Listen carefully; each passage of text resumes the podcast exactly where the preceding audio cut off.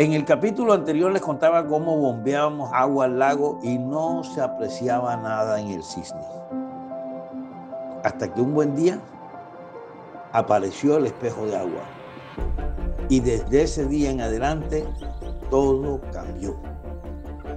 Porque realmente bombeamos y bombeamos y bombeamos y nada. Y entonces la gente decía, se están robando la plata. ¿Qué están haciendo? Entonces nosotros llevamos al interventor y decían, mire, ahí está bombeando teníamos un contador y el contador decía 10.500 metros cúbicos día y se bombeaba, pero no se veía. Nosotros estamos quitando agua sucia que llega al mar y se la estamos poniendo a un lago para que quede limpio. Entonces es doble sentido, es estamos ayudando a la naturaleza metiendo agua limpia, pero estamos ayudando a la naturaleza quitando agua sucia. Hicimos los acercamientos con la corporación, ellos siempre nos tuvieron muy en cuenta. Lo que pasa pues es que para iniciar un proyecto así de grande, que es con una entidad estatal, pues obviamente se tiene que hacer todo un proceso. Esto se presentó como una licitación y bueno, y cuando hicimos las pruebas y vieron que sí podíamos llevar al agua, estar en la calidad necesaria para tener un lago y una vida animal y para poder recuperar todo el ecosistema, ahí fue que se inició ya el proyecto como tal, que empezamos a trabajar de la mano con ellos y nos dieron luz verde para diseñar y construir la PETAR, la planta de tratamiento de aguas residuales.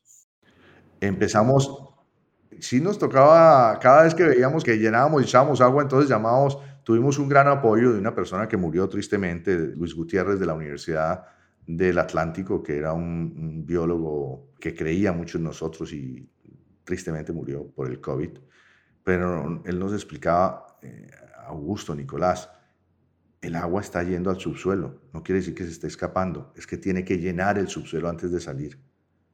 Entonces, pero nosotros le decíamos, oiga, pero ¿cuánto subsuelo queda? Porque realmente bombeamos y bombeamos y bombeamos y nada. Y entonces la gente decía, se están robando la plata, ¿qué están haciendo? Entonces nosotros llevamos al interventor y decían, mire, ahí está bombeando, teníamos un contador y el contador decía 10.500 metros cúbicos día y se bombeaba, pero no se veía. Entonces uno veía que la cascada caía porque era una cascada transparente muy bonita. Ya hoy en día la cascada está debajo del agua, ya no, eso ya no existe, eso ya está sumergido. Y entonces decían, no, no, de acuerdo, usted lo, lo están poniendo, pero ¿dónde quedó? Hasta que salió la mancha café. Fue un, un fenómeno bien bonito, porque cuando tú ves un espejo de agua, se ve grande sin importar la profundidad. Entonces tuviste un cambio en el cisne.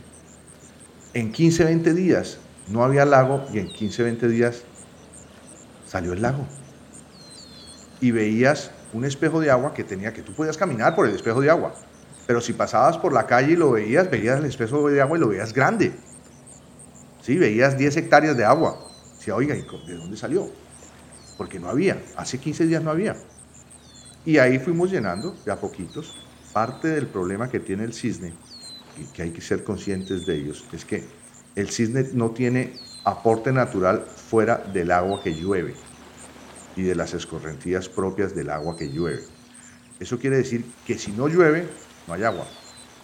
Y el lago, de acuerdo a los cálculos que hemos hecho, evapora entre 3.000 y 6.000 metros cúbicos día por las altas temperaturas del Atlántico y por las brisas. De diciembre a, febrero, marzo, el lago evapora 6.000 metros cúbicos. Solamente por estar ahí quieta el agua, se evapora. Porque las temperaturas, obviamente, con temperaturas de 40 grados y brisas altas, pues se evapora mucho. Entonces hay que, hay que estar permanentemente cuidando el cisne. Él retribuye cada metro cúbico que uno le pone con peces, con animales, con hermosura, con eh, meditación, con área de esparcimiento, con juego para los niños, porque realmente es, es un privilegio poder sentarse uno en el cisne a ver el atardecer. O a los que nos madrugamos, como yo, a ver el amanecer del cisne. El amanecer del cisne es absolutamente espectacular. Porque, primero, hoy en día la población de garzas puede llegar a mil, 1500, no sé, no las hemos censado, pero se llenan árboles completos de garzas y garzas. Hay garzas blancas, grises, hay de todo, hay de todo. Halcones, 187 diferentes tipos de aves se han censado en el cisne. Entonces, digamos que todo el cuidado que nosotros le podamos dar a ese ecosistema es retribuido con salud mental para los barranquilleros, con alimentación para muchos de los barranquilleros. Tenemos un censo de 90 pescadores. En este momento, al, estar el, lago tan alto, les cuesta trabajo pescar, pero cuando baja un poquito, se le ha calculado que produce 1.5 toneladas de pescado al día.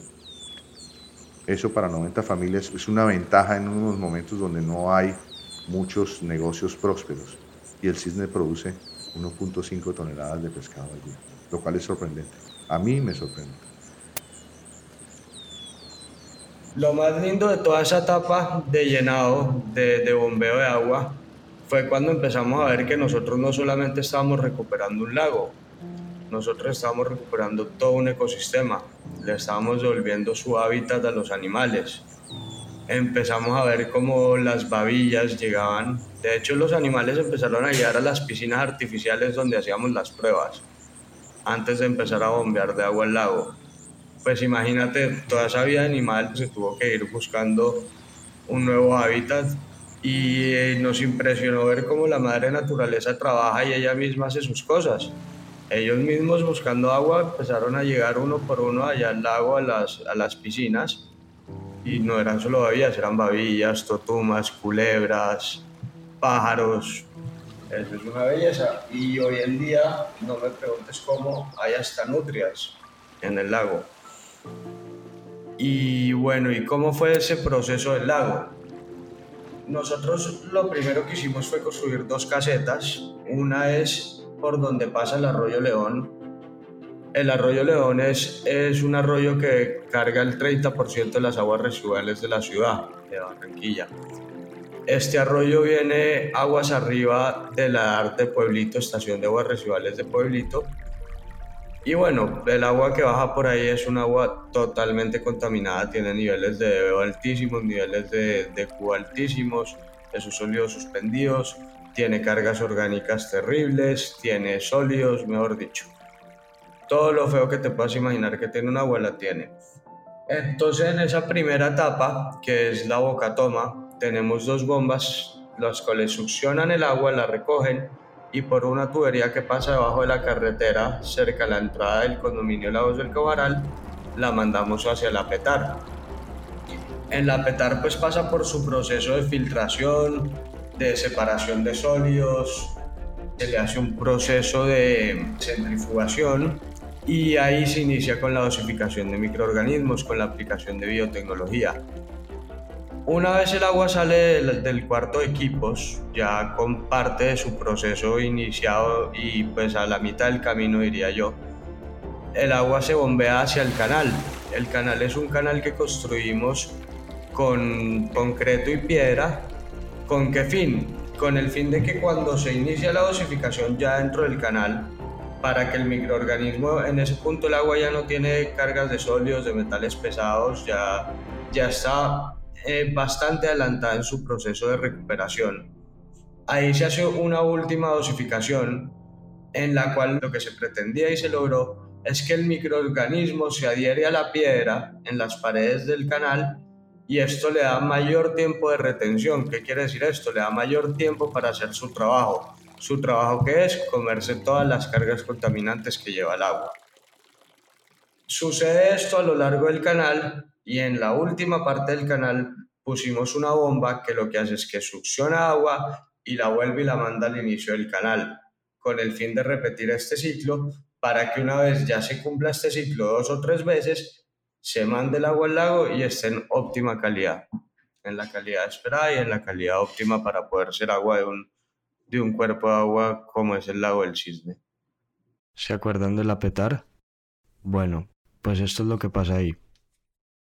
Entonces, lo primero que se hizo fue la separación física, que son filtraciones, donde nosotros tenemos cribas pequeñas, la primera con una que ya existía, que es la que separa los sólidos gruesos en el arroyo León, eso queda sobre el puente mm, que está sobre la 46, donde tristemente uno ve acumular fácilmente cuando llueve de 2 a 3 metros de plástico. que llega y se retiene ahí. Después entramos a una criba más pequeña, de más o menos 10 eh, milímetros, donde empezamos a separar unos gruesos de menor tamaño. Y después ya pasamos a separación centrífuga, o sea, es otra tecnología donde separamos sólidos a través de centrifugación.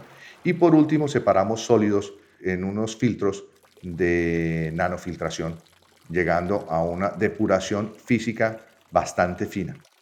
Posteriormente, lo que hacemos es ya tratamiento biológico, habiendo escogido las cepas que necesitamos después de analizar los contenidos del agua. Encontramos la mezcla de microorganismos adecuada para poder hacer ese tratamiento y mm, basado en el conocimiento que tenemos del agua contaminada del arroyo León, en eh, los dos laboratorios más grandes del mundo con los cuales nosotros trabajamos, seleccionan los microorganismos para un tipo específico de aplicación, en este caso para agua residual doméstica. Hay otros microorganismos que pueden llegar a consumir petróleo y hacer lo mismo que hacen estos microorganismos con el agua residual doméstica, que es a través de la membrana celular del microorganismo absorben el nutriente, que ese nutriente es el contaminante propio del agua, el contaminante orgánico propio del agua, lo procesan para generar energía y le devuelven a la naturaleza CO2 y agua limpia. Digamos que lo que nosotros hacemos en Ambio es dar las condiciones adecuadas para que en corto tiempo ese proceso natural se desarrolle más rápido al agua llegar a la petar, que pues está en el cuarto de equipos, tenemos un dosificador automático que básicamente nosotros hacemos unas mezclas de agua con bacterias para diluir las bacterias porque al las bacterias entrar en contacto con el agua, ellas automáticamente se multiplican exponencialmente. Entonces, dentro de la petar, dentro del cuarto de equipos, tenemos un dosificador automático y ahí se inicia la dosificación. Eso hace que desde ahí empiece a haber bacterias que, que van a durar hasta el final del canal. Pero en el canal, al principio del canal, se hace otra dosificación de bacterias para aumentar la carga de microorganismos. Y ahí ellas básicamente lo que hacen es comerse todas las cargas contaminantes, cumplir su ciclo de vida y ellas mismas se mueren. Y es que en Ambio estamos comprometidos con recuperar y proteger el agua. Además de la recuperación del lago del Cisne, inspirados en lo que hizo la naturaleza, empezamos a desarrollar vida alrededor. Construimos junto con la CRAN el Parque Mirador del Lago, desde donde recomendamos escuchar esta historia. Con el Club Cajuaral mantenemos el proyecto de recuperación de aguas las aguas residuales del arroyo León, del Cajuaral, agua que bota al suroccidente de la ciudad para regar sus campos de golf. En el 2017, la ONU destacó nuestro proyecto como uno de los más importantes del mundo en reutilización de aguas residuales en beneficio del medio ambiente. Sí, en el año 2017 fuimos mencionados por la Organización de las Naciones Unidas como uno de los 100 más importantes proyectos de reuso de agua en el mundo. Eso fue muy satisfactorio, realmente fue un reconocimiento, un esfuerzo. A la tenacidad de muchos, esto no fue ambio, esto fue un equipo de trabajo con la corporación, con la gobernación, con la alcaldía. Eh, fuimos todos que trabajamos, confiamos el uno en el otro y logramos primero demostrar que se puede hacer ese tipo de trabajos entre los entes gubernamentales y la, empresa privada. Y que los logros que se alcanzan son generalmente superiores, que son logros demostrar. Y tan demostrar son que nos reconocieron como uno de los 100 mejores proyectos de reuso del agua en el mundo, año 2017. Y este es apenas el principio de todo lo que se viene porque ese es nuestro compromiso, el compromiso de Ambio, Colombia,